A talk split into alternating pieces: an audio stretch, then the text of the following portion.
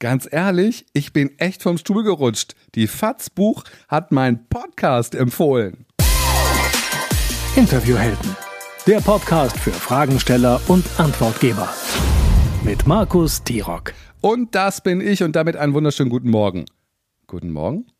Aufmerksame Zuhörerinnen und Zuhörer werden jetzt wahrscheinlich überrascht sein, dass ich mich mit einem guten Morgen melde.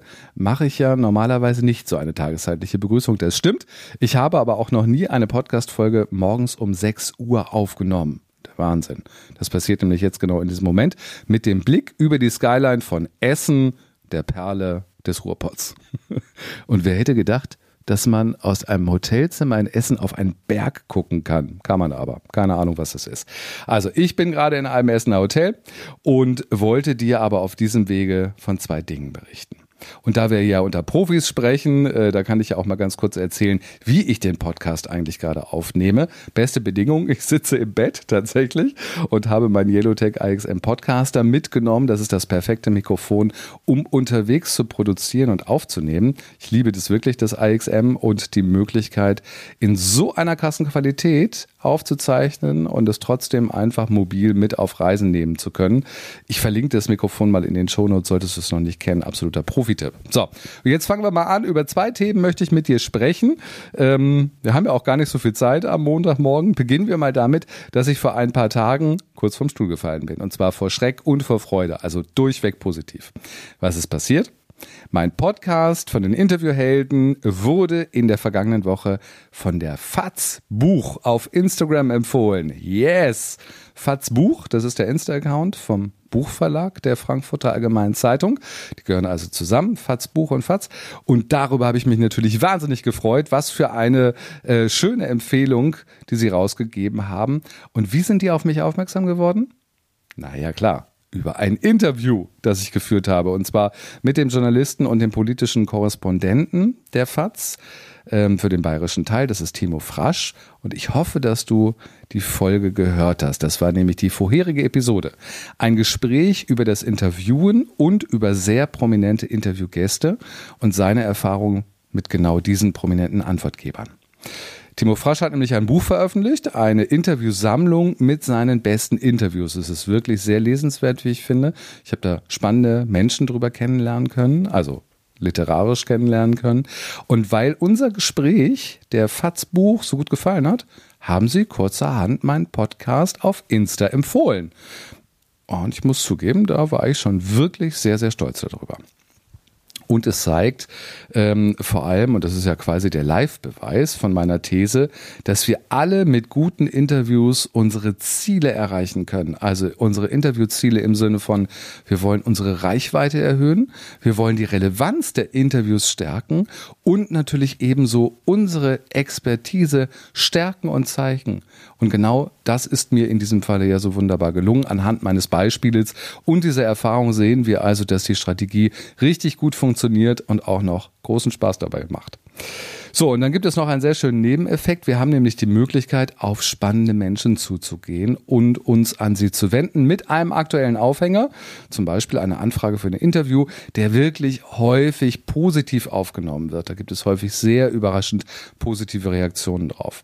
Ich erinnere mich zum Beispiel, kann ich ja mal aus dem Nähkästchen plaudern, als ich vor einigen Jahren, wo ich schon mal in meinem Bett sitze, ne? also ich erinnere mich, als ich vor ein paar Jahren mein Buch Moderieren geschrieben habe, da habe ich mich an eine Reihe von sehr prominenten Moderatorinnen gewendet, um sie um ein Interview zu bitten. Mit dem Ergebnis, dass die meisten wirklich zugesagt haben. Und da waren tolle Leute dabei.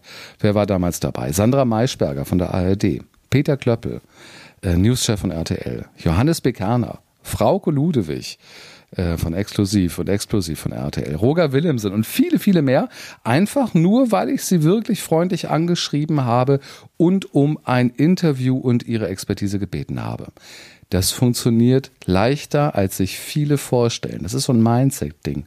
Einfach mal ausprobieren. Und das war ja noch in Zeiten, als es keine Möglichkeit der Remote-Aufnahme gab. Das heißt, ich musste da tatsächlich immer mit Kamera, Licht und Stativ anreisen und habe das Gespräch vor Ort geführt.